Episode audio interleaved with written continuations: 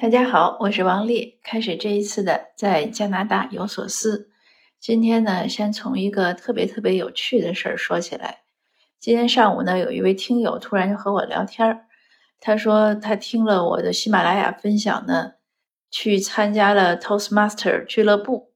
他呢本人在国内，但是呢他是上网搜，他就搜到了美国的一家。他参加了之后呢，因为美国的那一家呢是可以在线参加，当然很多 Toastmaster 现在都可以在线参加。他参加之后呢，他很偶然的发现做这个头这他这个头马俱乐部的那个主持呢是我的同学，因为他们可能加了微信，他看了我同学的朋友圈上面有我的照片，然后他再一问呢才知道，呃，他确实呢，我就觉得这个事儿太巧了，因为。我同学呢是在美国的辛辛那提，呃，他确实呢也主持了一家头马俱乐部。他之前呢前两年我说我参加头马的时候，他还跟我讲建议我也参加一下他们那个，但是他的那个时间呢是我的早晨，我不合适，我就没参加。那他说呢，我同学在朋友圈发了张我的照片，我去看了一下，还真有。但是因为大概是我记得八月初吧，或者八月底，我同学呢他也回国探亲，他从中国呢转飞机是从温哥华转机，本来他也没预备要见我，因为他从温哥华呢就转机，可能很短的时间就飞回辛辛那提了。但是那天呢，他那个机票呢突然延期了，就是满了，然后人家就 offer 他一晚上的住宿，让他们明天再走。所以他就有机会在温哥华住一晚上。那天我也恰好是去了 Richmond 列治文。如果是我还在家的话，他晚上五下午五六点多五五六点钟给我发消息说他来了，我也很难赶过去再见他。但那天我正好在 Richmond 办事情，因为在协会，我差不多每周要去几次协会办公室。哎，他给我发消息，哎，我说我还真可以见你，所以我又去机场接了他。那我们又吃饭呀、逛街呀、聊天，又把他送回酒店。那就很短的一个聚会，在那个聚会中呢，我同学让服务员拍了张我们的合影。他呢也不是专门发这个照片，他是九宫格，这是最后一张，就是记述他这那一段回中国的旅行的经历。最后呢，把在温哥华呢作为尾声，那就是这样一张。不能说模糊不清，但也是一个很小的照片，就被这位听友看到了，然后这样对上了号。那我这位同学呢，出国比我早，他大概是九九年就出来，他是我初中同学，我们初中同班，我们还一起办过班刊。当时我们四位女生一起办班刊，取的名字呢，还是我们名字的每个人的名字取了一个字，也很有意思的经历。他也跟我做过同桌。后来他工作呢，也在北京工作，我们也相处了几年，就是很多熟悉，很多交集。他去了美国呢，他很能干，他读了社会学的博士，大概是统计学的硕士，但社会学的博士，因为在美国读这样的文科博士也很难，那你要写很多论文，而且对语言的能力要求很高。他工作以后呢，一直是在政府部门工作。呃，他这两年做一件事情呢，就是在对比中中美的文化差异。呃，前几年呢，他找我，他说：“哎，他说我们一起写本书吧。”但是我太忙了，没有时间。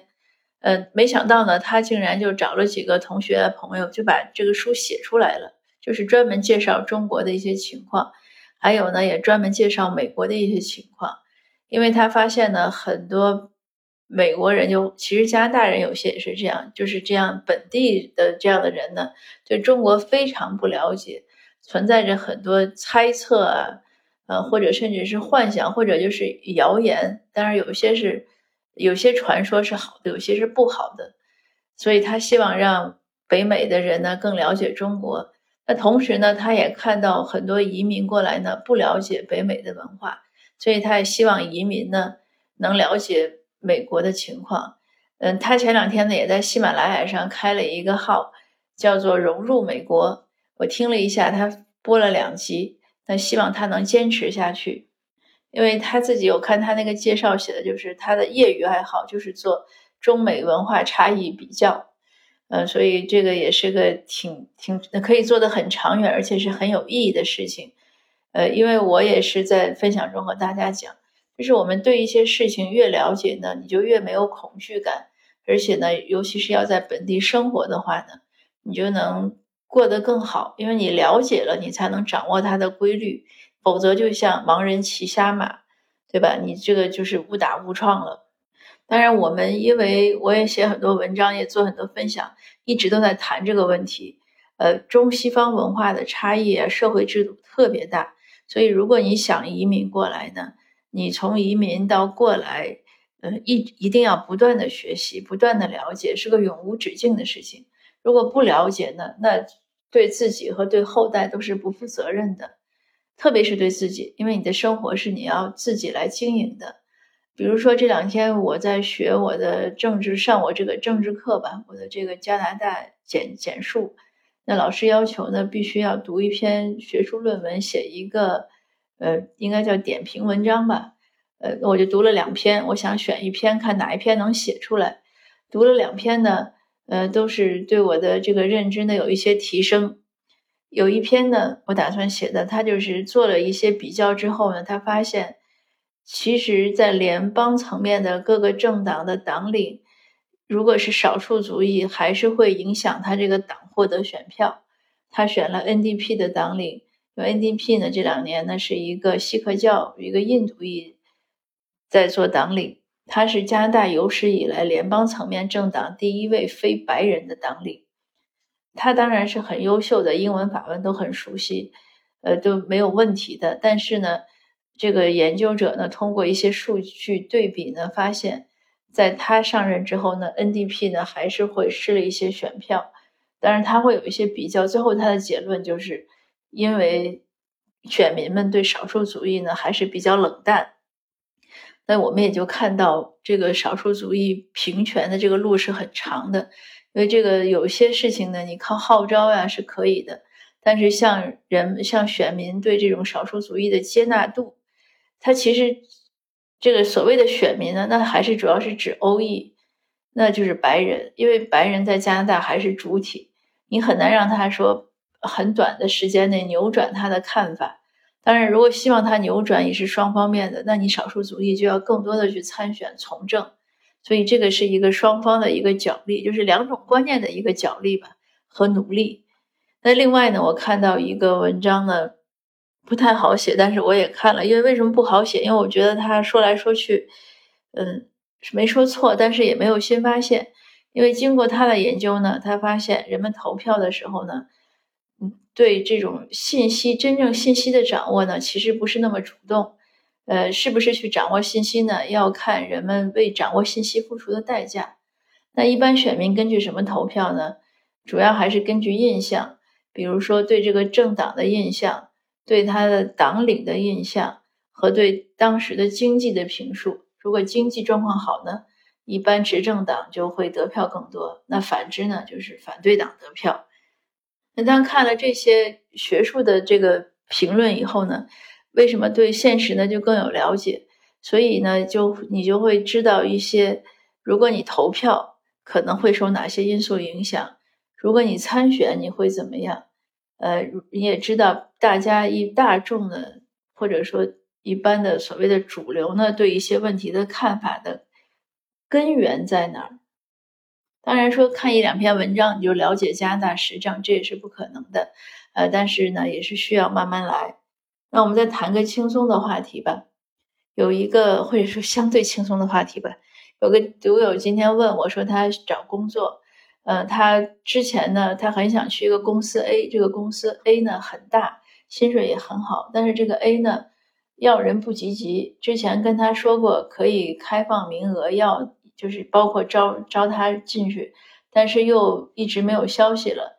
那这个时候呢，他收到了 B 的这个 offer 录用，B 呢是一个小公司，亲和力强，但是薪水低。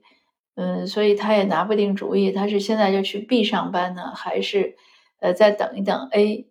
我呢就问他，我说你是不是特别想上班？所以这个决定要你自己做，我很难替这个独友做决定。但我想给一个例子，就是我小孩，我小孩嗯报学的时候呢，因为美国有一种报考的方报的方式呢，叫做提前录取，就是你如果报了提前录取。报了那所学校，他如果录用了、录取了你，你就必须去上，否则你就被加入了黑名单，那以后就不要在北美的学界混了，因为你相当于你去报他那个，他叫早申，你报了他早申，就相当于跟他签了合约了。呃，当然你可以撤，就是在他没有录录取你的时候，你可以撤。所以我小孩就遇到这个情况，他当时呢，他的早申呢快下来了，而且他可能也收到一些提前的一些邮件，所以他就会面临一个，他可能被他早申的那个美国的大学录取，但是牛津呢会晚几天，他呢也想等牛津的录取，他当时就问我们，呃，我们呢就帮他做，说你做决定，说你。最想去哪儿？他说想去牛津。那我说你觉得牛津你概率怎么样？他说他觉得概率呢和他现在这个早申的差不多，就是都有可能上，但有可都有可能上不了。那我又问他一个问题，我说你如果因为你去了早申，后来牛津也下来 offer，你后不后悔？他想了想，他说后悔。我说那你反过来你想想，你如果现在不要这个早申了，最后牛津也没给你 offer。那就相当于你要上第三所学校，就是你没有上成早申这个学校，那你后不后悔？他就毫不犹豫的说：“他说不后悔。他说反正他觉得这个早申这个学校呢是不错，但是呢也不是好的无可替代。那我们呢就我和我先生都建议他说，那你就等等牛津的，因为这就是一个做选择的，就是你不要后悔嘛。你总是会有放弃，但是如果你放弃了一个你不后悔的，那你就。”可以放弃一下那个，而不是放弃那个让你后悔的。但是如果说你两个都不后悔，那就回到我的第一个问题，就是看你是不是特别想工作，特别着急，比如家里经济状况呀，或者自己的情绪状况啊，都特别希望这个工作。那当然，你说如果我两个放弃都后悔，那就无解了，因为你总是要有一个舍弃。那说到这儿呢，就多说两句这个报大学申请。因为下午呢和一个朋友聊天也是，啊，他说他花了几就是相当于几万人民币吧，给他孩子请了一个，呃，找了一个报是报大学的申请机构。我觉得呢，就是加拿大的大学呢，其实你不用找这种机构，尤其是孩子就在加拿大读书。但是如果你在中国读，那你可能需要找，因为有点这种呃隔山买牛的感觉。但你本人就在加拿大，学生就在加拿大，而且加拿大大学确实是很好申。他没有那么多弯弯绕，我说你干嘛非给他找一个这样的申请机构呢？嗯，那他说来说去呢，就是其实我感觉到是他自己的压力，因为他跟小孩呢现在沟通也不畅，呃，他有很多想法想灌输给小孩，小孩不听，他呢又怕如果孩子不听呢，将来就是今年申不到好大学，孩子将来怪他，所以他说那我花钱给你，你不听我的，那就反正我花钱尽到义务了，你就爱听不听吧。那我是觉得没必要。我说，第一呢，加拿大的大学呢没有你，就是刚才说的，你孩子在加拿大，你没有必要让他这样。第二呢，你没有必要把你的压力给他，他爱上不上，这这个真的是实话。尤其是学生是在加拿大，就是加拿大人，你爱上不上，你什么时候上都行，你没有必要花钱去给他这样的压力。因为当你给他这样的压力的时候呢，他会认为他上大学都是为了你上，为了满足你的愿望。最后，这个亲子关系和学习都不会太好，因为这几天呢，有好几位听友咨询我，说：“哎，给孩子怎么报大学呀？甚至怎么报研究生啊？甚至说这个大学毕业想移民，想让孩子找移民顾问，孩子不找他着急。”我说：“这你都没有必要，你就让孩子自己来，他不想找他就回国呗，对吧？你给他找了他不听，你不是白花钱白受累吗？”毕竟是他要办，你也不能替他办。上学也是一样的。如果说孩子很愿意上，那咱帮他找一个这样的，这个叫什么留学呀或者升学顾问。因为因为是这样，就是你给他很贵找一个，他不想读就是浪费时间。呃，所以有经常有听友会问说：“哎，你小孩去年的那个，呃，是找的谁？”我说：“你得你得先让孩子想去读，那我可以给你推荐。如果孩子不想去读书，咱就别麻烦。”呃，这样呢，大家呢都轻松，而且亲子关系也好。就总之就是一句话，要让孩子自己觉得他是在为自己负责，他才能有动力。如果让他觉得他是为了满足父母的愿望，他你不能唤起他的内驱力，那是没有用的。那今天的这个分享就到这儿，拉拉杂杂的也是讲了好几个问题。嗯，那我们就下次见，也感谢您的收听。